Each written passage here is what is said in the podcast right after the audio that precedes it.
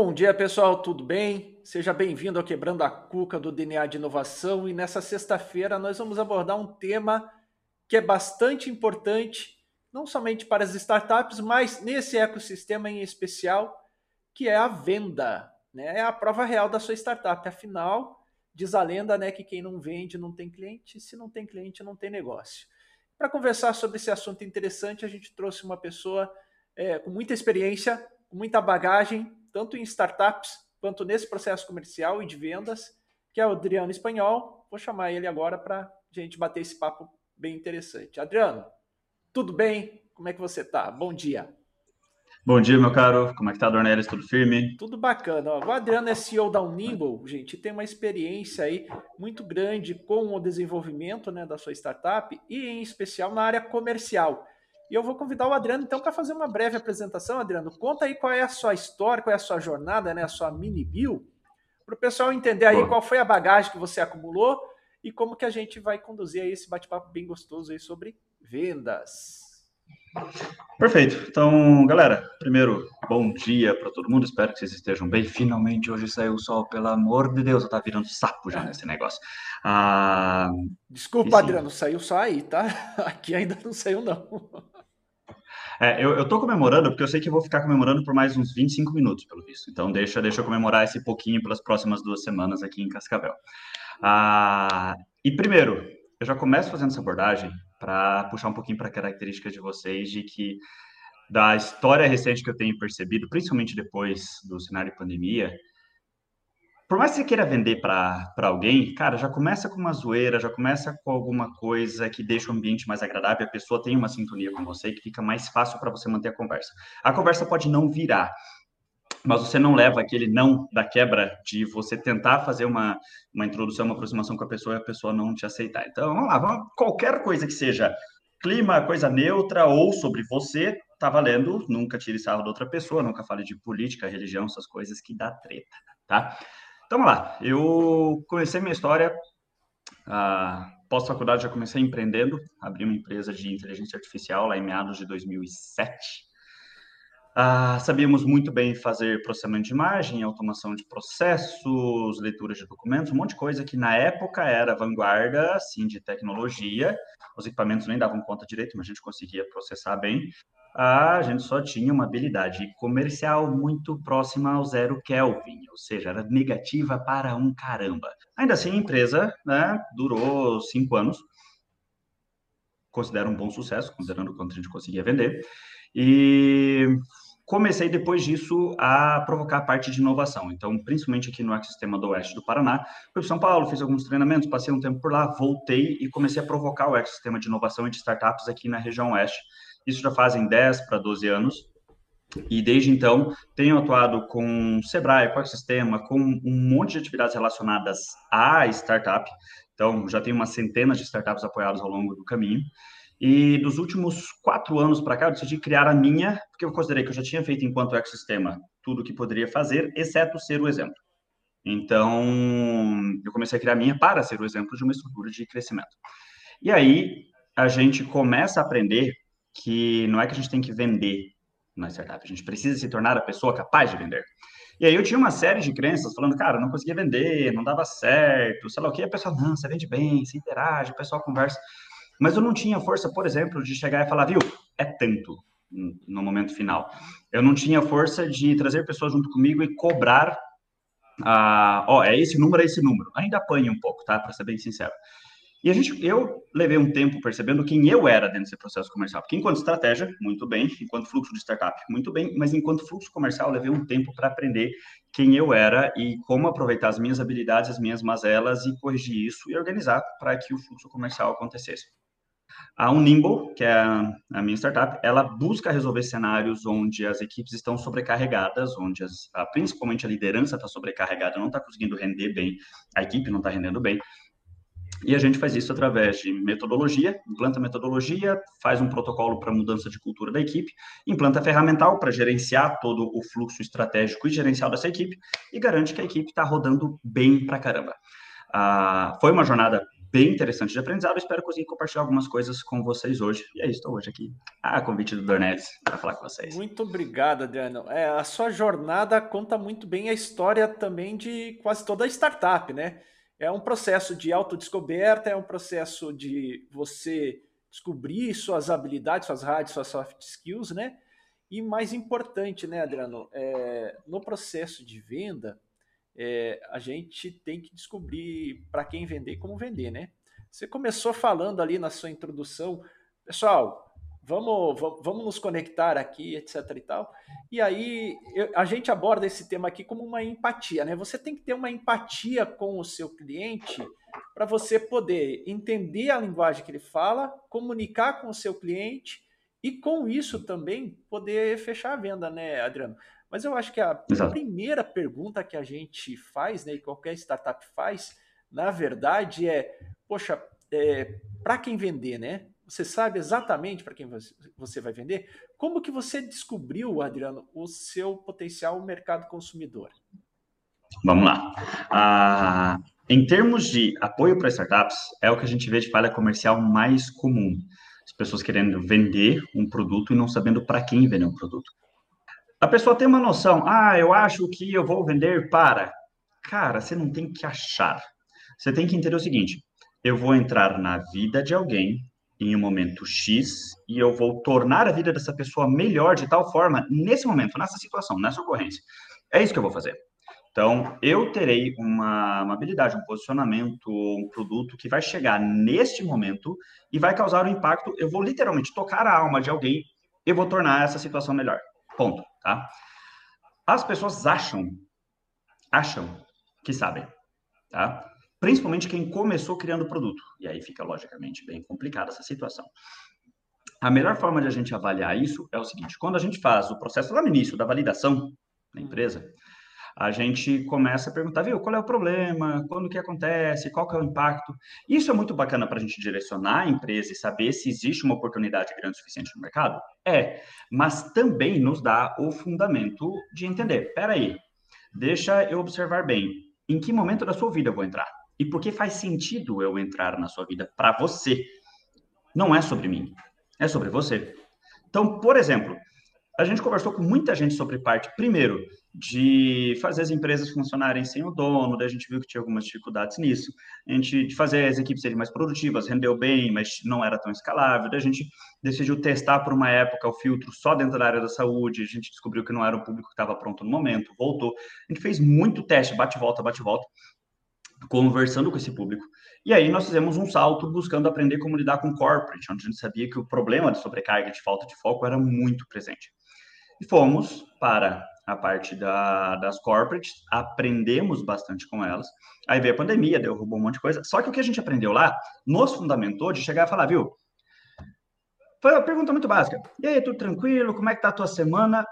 E nessa pergunta, o pessoal acha que a gente está só começando a introduzir o assunto, ou está só querendo né, fazer aquele, aquela jogadinha de papo furado no início só para relaxar. Qual é a resposta imediata da galera? Principalmente quem está ali já ah, quem está realmente sobrecarregado ou está numa posição de liderança e quer dizer que trabalha pra caramba, né? Eu sou foda. Uhum. Velho, eu tô até as tampas, eu tô ferrado. E eu tenho que responder, velho. Eu sei. É por isso que eu tô aqui. Aí a pessoa desmonta.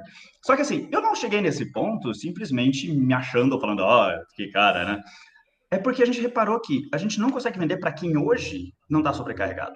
Porque é o problema que a gente resolve, número um, mas a gente vende principalmente para o setor de RH de uma empresa, quando para o outro lado, a, a pessoa que está realmente sobrecarregada nem sempre é de, de RH. É a pessoa de tecnologia, jurídico, marketing. Só que nós levamos o nosso tempo para descobrir que, nesses testes todos, tá? Nesses testes todos, não tem como um setor da empresa estar tá bem e o outro está muito ferrado, tá? Geralmente a cultura que provocou uma, um setor estar sobrecarregado permeia outras, outros setores. E setores prestadores de serviço, TI, RH, marketing, jurídico, expedição, que prestam serviço interno para os outros setores, estão até as tampas. Se um está até as tampas, os outros estão também, tá? Apareceu urgência para um e começou a virar o hábito da urgência, apareceu para todo mundo. Só que esse é um cenário que não apareceu do dia para a noite. Nós começamos a reparar, toda vez que o pessoal nos acolhia, era porque estava ferrado. Toda vez que o pessoal aceitava falar, é porque estava com sobrecarga. Então a gente não, não, não tinha como vender por proxy, vender para um para encaixar para o outro na empresa. Uhum. Essa pessoa também precisava já desde o início. E as pessoas vão reclamando. Elas vão reclamando. Cara, qual que é a tua maior dificuldade hoje? Velho, hoje se eu pudesse eu espancava três. Hum, oi. Tem uma oportunidade então, aí, né? Claro, as pessoas falam, elas estão ferradas, elas querem ajuda, elas querem um caminho de solução para isso. Você só tem que escutar e mapear. O que é o problema que mais reclamaram? Quem é a pessoa que mais reclamou? Quais foram os perfis de cliente que mais nos acolheram para uma negociação? E quais são esses perfis que eu tenho que buscar em outras empresas? Simples. Quando você vai testando ao longo do caminho, tu vai medindo e tu vai aprendendo o que funciona. Engraçado, né, Adriano, você tocar nisso, porque as corporates, elas, elas são cultura, né? Então, quando você fala de uma empresa, é, não tem como você olhar para um departamento e aquele departamento ser um destaque, ser uma coisa altamente inovadora e toda a empresa né, ter uma cultura diferente. Na verdade, as coisas se permeiam, né?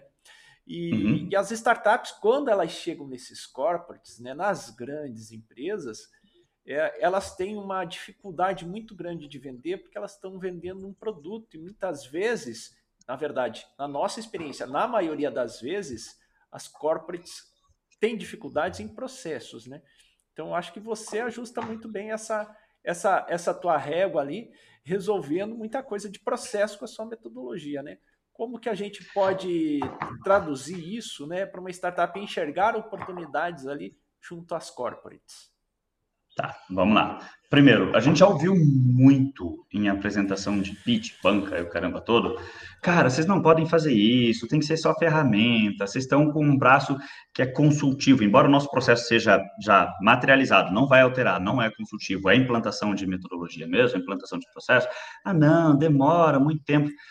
Velho, é cultura brasileira estar sobrecarregado. A gente não vai mudar isso colocando uma ferramenta falando, viu, galera, usem agora, tá tudo certo. Não existe como uma ferramenta se encaixar em um processo que não existe. Hum. Não existe isso.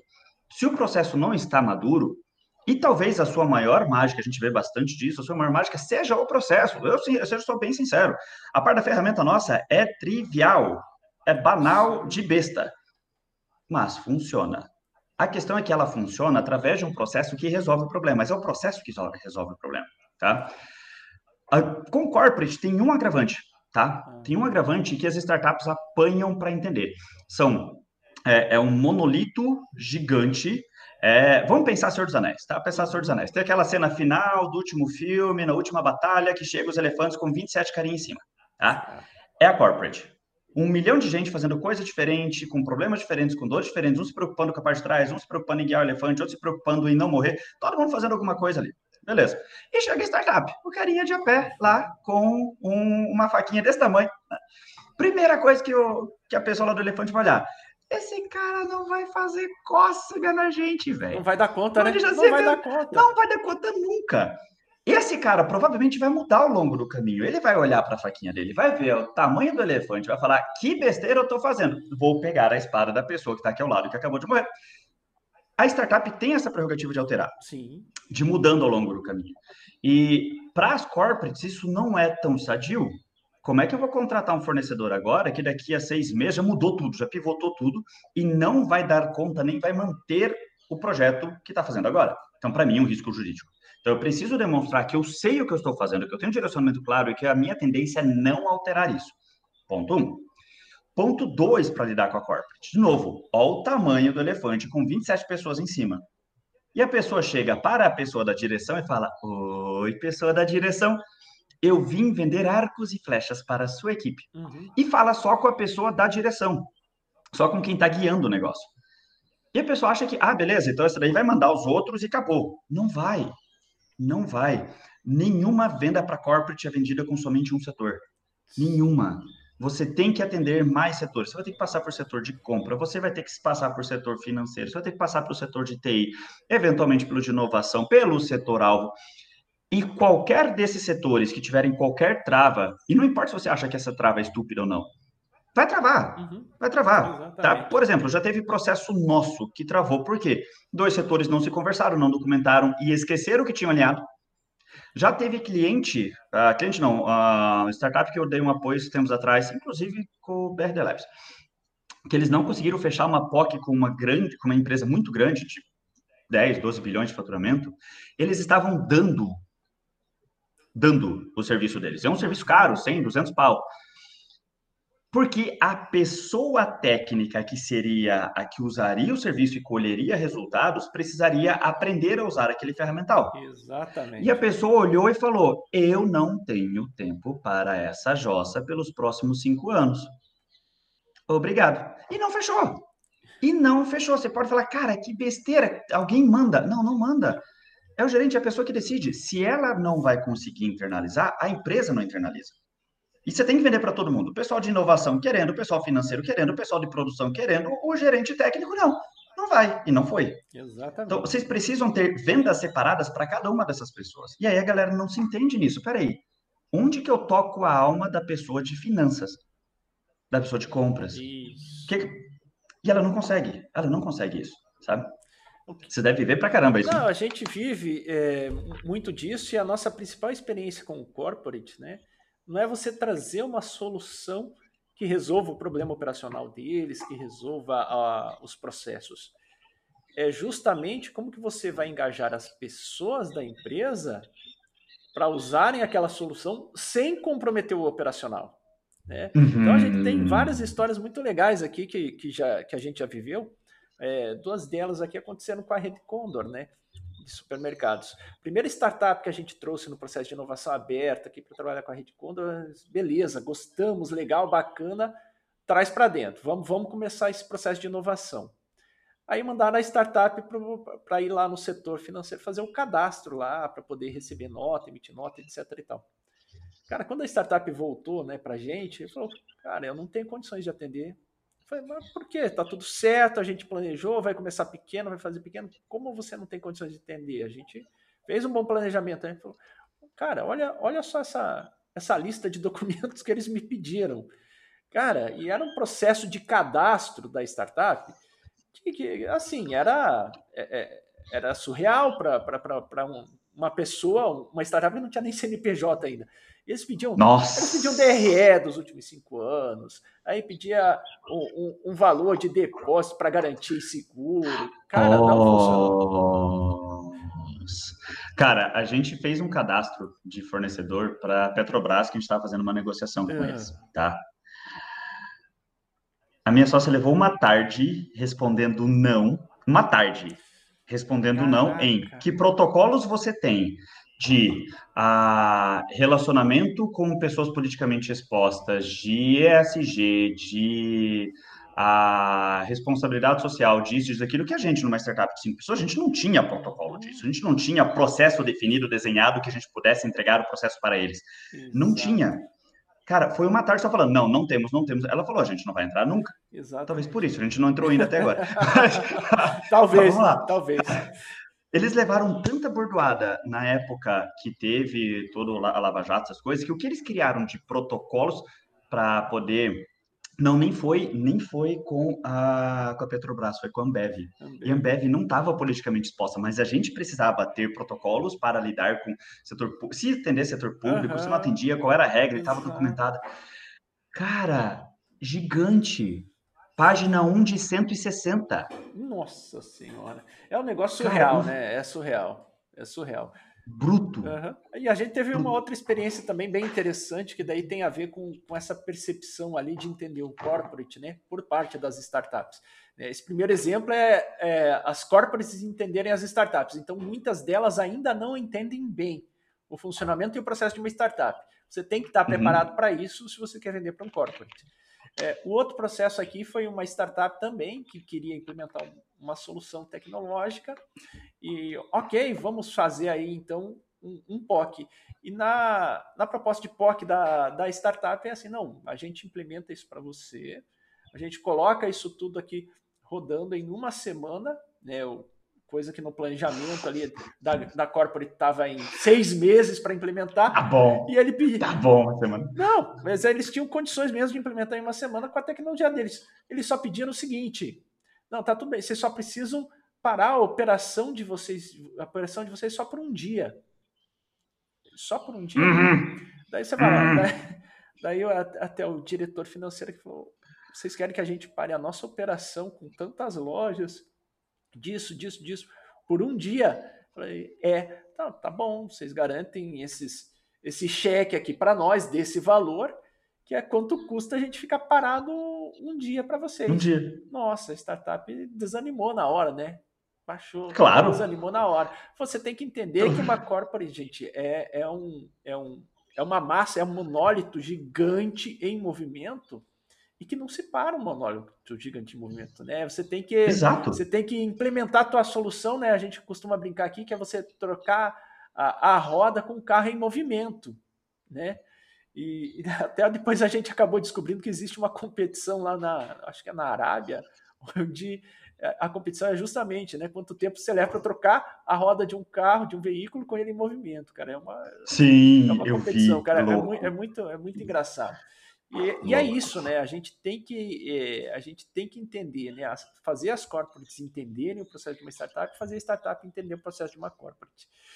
Mas, Exatamente. Mas Adriano, e no processo de vendas ali que você falou que você foi lapidando, você foi aprendendo, é, eu sei que não existe né, aquela receita mágica de bolo, mas quais que seriam os passos, os critérios essenciais que uma startup tem que olhar para estar tá montando o seu processo de venda, para estar tá até pensando em estruturar o seu time de vendas? Que hoje é uma dúvida muito comum. Tá, vamos lá. Eu vou reconhecer que eu sou muito melhor na parte de desenhar o processo e entender das pessoas do que de, de estruturar a equipe, tá? A gente está, inclusive, nesse momento, uhum. re, organizando bastante coisa da equipe nossa. Por quê? Porque a gente também apanhou bastante com os aprendizados de medição de indicadores, análise de performance e tal da, da nossa equipe comercial. Primeiro item, qualquer resposta que você tenha está errada. Bom, tá? Ah, ou ela está errada no sentido que ela não está dando a performance adequada, ou ela está errada no sentido temporal, que hoje ela funciona e daqui a uns dois, três meses ela pode não funcionar mais. Quando você já começa assumindo essa cultura, o que você está fazendo ainda não está adequado, ainda não está correto, você se bota na situação de sempre estar aprendendo, beleza? Perfeito. E sempre estar aprendendo enquanto vendas, de novo, é você tocando a alma de pessoas, e enquanto startup você precisa de escala. Então, para escala, você precisa de muitas pessoas. Então não é, ah, como é que eu vou tocar a alma de fulano? Não, como é que eu vou tocar a alma de 1.300, 1.300 pessoas que são igual a fulano? Beleza, tá lá. E como é que eu vou conseguir atrair? Por que essa pessoa vem? Então, por exemplo, a gente tem um protocolo aqui, e aí o nosso, nosso SDR faz isso lindamente, ele é muito bom de, de seguir o processo. A gente aceita torrar parte do mercado. As pessoas não sabem que estão sendo torradas, mas enfim, né? A gente, ele entra em contato com possíveis, com, com possíveis pessoas que seriam do público-alvo. E ele manda, manda, ó, olá, bom dia e tal. Ele manda algumas chamadas já provocando parte das dores que a gente resolve. Como a gente não sabe quais delas são as, as mais presentes no massivo, uhum. a gente tem uma quantidade de clientes, mas é uma quantidade muito pequena, ainda bastante do Paraná, um pouco do Mato Grosso do Sul, não chega a ser do Brasil inteiro e ele começa atacando o Brasil inteiro, a gente não tem essas respostas. Então, o que a gente faz? Ó, nós temos sempre três três hipóteses de primeira abertura, três análises de qual é a, a problemática principal, três ofertas para a pessoa, e a gente vai medindo qual foi entregue para cada. Beleza? Perfeito, bacana. E a gente mede, opa, qual das primeiras chamadas que mais gerou conversão? Opa, essa última aqui quase não gerou conversão. A gente vai tirar ela e a gente vai criar novas frases na próxima com base naquelas que performaram melhor. Da, da descoberta de problemática, qual foi a que mais teve resposta? E ele vai mandando essas três e sempre vai medindo. Mandei tal hipótese com tal resposta, foi tal item. Mandei tal hipótese com tal resposta, deu tal item. Beleza. A gente vai medindo como as pessoas respondem. Uhum. Aqueles que não entraram, beleza, tá bom. A gente sabe que o nosso problema é muito grande e a gente pode uh, fazer essa atividade. Se o teu problema não é tão grande, você faz menos testes e você vai um tanto mais incisivo e você faz muito mais teste anteriormente, mas você precisa testar e aprender qual é a chamada principal. Tá? Perfeito. E aí, quando, como a gente mede quais são as formas, aberturas, conversas, que material que deu certo, o que, que preferiu, o que, que não preferiu, a gente consegue melhorando o processo, mesmo que hoje ele não esteja tão perfeito. Tá? Por exemplo, se for pegar da, da galera ali do, do Gol que a gente tem acompanhado, o pessoal do Easy Sales tem um protocolo de gestão de equipe muito melhor do que o nosso. Tipo, né? Beleza, e a gente está seguindo no, no protocolo para chegar até lá. Mas a gente sabe que para fazer tal nível de venda, a gente precisa falar com tantas pessoas e precisa vender tanto. Ah, no mês passado não bateu esse número de vendas. Opa, preocupante, como é que a gente vai fazer? O que é a melhoria para o próximo? Mas é sempre, sempre em cima de números e sempre de qual foi a problemática de quem que deu mais certo, o que, que funcionou e o que não deu certo, por que, que não deu certo para a gente poder revisar, tá? Precisa ter esse número, precisa ter essa documentação, precisa ter esse histórico, embora a galera odeie documentar. Mas você sabe que você trouxe um assunto bastante relevante, porque hoje as startups elas sabem que elas precisam de números, né? Mas quando hum. a gente vai olhar performance de time de vendas, performance até operacional, as startups elas têm é, uma tendência de olhar só para os KPIs financeiros do seu negócio. E daí quando você vai, como é que está a sua performance de vendas?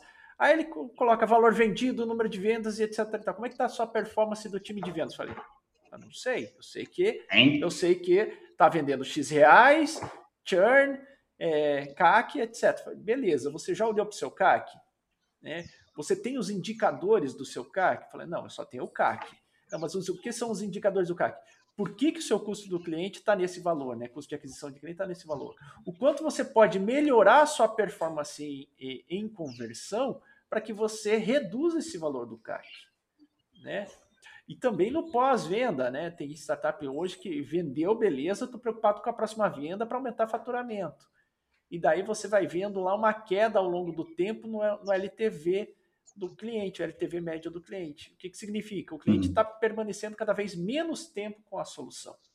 Por quê? Porque você não está fazendo um acompanhamento adequado. E acompanhamento é o quê? É justamente é você medir os indicadores de desempenho do teu cliente usando a tua solução e do teu suporte, né? Do teu customer success que a gente chama aqui, né? Então, é, é mas você trouxe esse assunto que é relevante. Se você quer vender, você tem que ter uma estrutura de vendas baseada em KPIs, ou seja, baseada em indicadores e olhar para esses números para você melhorar a performance. Exato. Ah, e aí tem. Eu sei que a resposta da startup vai ser: nem a pau, velho. Não tenho tempo para isso. Não vou conseguir fazer esse negócio. Não tenho ferramenta para isso, tá? A ferramenta, ok, vai lá, você pode testar, pode ver várias. A gente colocou uma no início do ano, vai alterar agora, não tem problema nenhum. Mas, de novo, não tem ferramenta que funciona para um processo que não funciona, ok? Exato. E aí, a... se você considera que você não tem tempo agora, quer dizer que você está considerando que terá tempo depois para corrigir as coisas que estão dando errado, mas você não sabe de onde vieram esses erros. Você não sabe de onde vieram esses problemas. Então, ah, Cara, mas demora para documentar.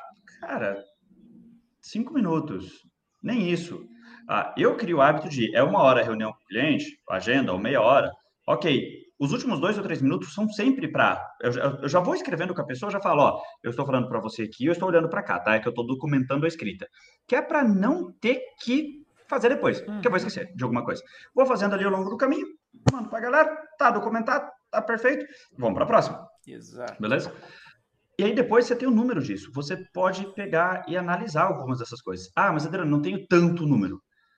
Começa com dois, começa com três, Exato. começa com tempo médio de fechamento, começa com ah, valor por etapa do funil, para você saber onde você tem que priorizar. Você tem que saber tomar uma decisão em cima disso. Você não precisa ter já o CS pronto desde o início. É tranquilo você chegar para a Condor e falar: galera, eu não tenho meu CS pronto ainda. De todas as coisas que eu estou ferrado hoje, ainda não é a prioridade. Ok, decisão, decisão de vocês, beleza? Só que não pode ser do tipo, ah, mas e tá em quanto aí a taxa de conversão? Ah, não sei. Principalmente quando é só uma pessoa, só o sócio que vende, né? Aí, exatamente, exatamente. É, mas é, é assim, né? É um processo que as pessoas. É, é, a gente tem muito receio de olhar para números e resultados, né? A maioria das pessoas, por quê? Porque ele mostra às vezes onde você está errado. Né? E nesse ecossistema de startup, embora muito do ecossistema seja essa motivação, né? erre, mas erre rápido e aprenda com erro, as pessoas ainda em geral não gostam de descobrir os seus erros né, e as suas falhas. Mas a importância de olhar para esses indicadores é justamente essa, né, Adriano? É, você vai acompanhando os seus pequenos erros, não deixa esses erros crescer, mas você tem que saber aonde está a fonte do erro, porque chegar lá na frente, a hora que você precisar investir tempo e dinheiro para corrigir um processo, para melhorar o seu sucesso do cliente, por exemplo, você tem que ir lá na fonte e poder reconhecer isso, aonde que está o problema. Muito legal. Adriano, é, cara, a gente chegou no final já do, do, do Nossa, nosso tempo. Foi meia hora que a gente nem percebeu que passou. Né? E como é comum aqui, tá no Quebrando a Cuca, a gente sempre pede aí para o nosso convidado deixar uma mensagem de motivação no sentido de realmente chacoalhar esse pessoal e tirar esse pessoal da zona de conforto e da zona de acomodação para ver aí se essas startups começam né, a, a, se espertar aí nesse processo de venda. Dá um chacoalhão no pessoal aí para nós, Adriano. Um chacoalhão, velho. Olha só. Normalmente eu diria, me chamem para o churrasco do primeiro milhão de vocês. É... Vou falar assim, continue com essa, tá? Me lembrem, lembrem da minha pessoa. Mas vamos lá. Ah, não importa quanto que é o produto. Sendo bem sincero, sendo bem sincero, tá? Bem sincero mesmo. Das últimas seis negociações que eu fiz, com corporate pelo menos, eu precisei mostrar o produto em uma. Uma. Porque não é o produto que faz a mágica. Não é o produto que faz a mágica. Só que eu chego lá, eu falo sobre essa pessoa, eu falo com a dor dessa pessoa, entendo essa pessoa, tiro o sarro da dor da pessoa, a pessoa também tira sarro, xinga pra caramba os outros que estão lá atrapalhando ela. E no final ela pega e fala, cara, por esse caminho de solução funciona? A pessoa fala, funciona. Eu entregando tal nível de performance de resultado lá na ponta. Tá interessante para você? Tá interessante para você. E acaba que o produto, ele é o troco no meio desse negócio. Ele é tipo a parte chata que eu tenho que colocar lá para fazer a gestão inteira do nível de performance de liderança que as pessoas querem. Para de se preocupar com o produto. E começa a se preocupar de verdade, a se doar de verdade, a conversar de verdade, de uma forma aberta com a pessoa e entender a pessoa. E guiar essa pessoa a entender que você vai levar ela para um ponto melhor. E leva, lógico, criou expectativa, leva essa pessoa. Exatamente. Só que tem um detalhe: enquanto você não estiver grande, com 10 pessoas no marketing, 15 pessoas na venda, que não tiver com uma estrutura muito grande, você vai ter que fazer isso, você vai ter que aprender isso, você vai ter que adequar seu processo até ficar muito bom de encontrar as pessoas, tá? Então, esquece a parte de produto. Você tem tempo de corrigir ele, você tem tempo de mexer nele, você tem tempo de avançar esse produto. Comece a entender de pessoas, comece a ir onde as pessoas estão, comece a abraçar as pessoas, comece a falar com as pessoas. Mas, Adriano, eu sou meio antissocial. Acha um outro sócio que faça, não sei, te vira. Mas, velho, não é sobre você. Nunca foi sobre você. Com todo respeito, eles estão é pouco se lixando sequer se você existe. Mas o que você causa na vida das pessoas, elas lembram, elas falam, elas compram, elas mantêm. É sobre elas. Vai para elas. Perfeito, gente. Não podíamos terminar melhor né, esse nosso bate-papo sobre vendas, né, falando que o foco principal é a pessoa, não é o produto. Adriano, Exatamente. muito obrigado aí por esse bate-papo, divertido e muito rico de informação. A gente vai aproveitar bastante desse conteúdo que você trouxe aqui para nós. E você que nos assiste aí, Quebrando a Cuca, toda sexta-feira, né, nos nossos canais, Facebook, LinkedIn e YouTube, curta, compartilhe mande nos comentários que a gente responde vocês ali. Pessoal, um bom final de semana para todos vocês. Adriano, aproveite seu restinho de sol ali. Um bom final de semana para você também. E até a próxima. Muito obrigado. Tchau, tchau. Valeu, Dornelis. Abraço, galera.